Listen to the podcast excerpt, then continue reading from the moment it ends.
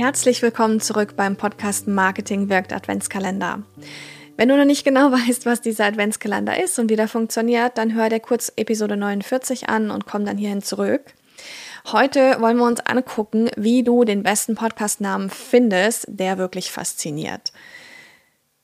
Wichtig ist es, dass du einen Podcastnamen wählst, der konkret ist und nicht zu kreativ gewählt ist.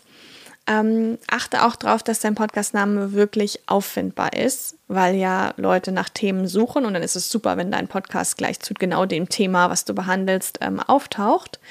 Und dein Podcast sollte maßgeblich wirklich fünf Dinge erfüllen. Das ist einmal, dass er neugierig macht. Er muss unbedingt auch Verwechslungsgefahr vorbeugen. Er muss einprägsam sein für dich, aber auch vor allem für deine HörerInnen, dass sie den gut weiterempfehlen können und sich an ihn erinnern, wieder reinhören. Er sollte leicht zu buchstabieren sein, nichts Kryptisches. Und er sollte auch so sein, dass du ihn gerne sagst, denn du wirst ihn oft sagen müssen. Im Blogartikel, ähm, das findest du in den Shownotes von dieser Episode, da zeige ich dir auch, was du tun kannst, wenn es deinen Podcastnamen schon gibt Passiert manchmal, wenn man in der Recherche ist, ist sehr frustrierend, aber da gebe ich dir mit an die Hand, was du dann am besten machen solltest. Und du erfährst auch, was du auf gar keinen Fall tun solltest bei der Namenswahl für deinen Podcast.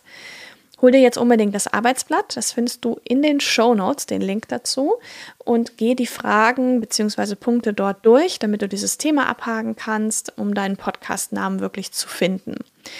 Wenn du noch mehr Infos zum Thema möchtest, dann findest du in den Shownotes von dieser Episode auch noch ein paar interessante Links. Guck da auf jeden Fall mal rein. Und morgen zeige ich dir dann alles Wichtige zum Thema Podcast-Cover. Also, sei dabei. Bis morgen. Tschüss.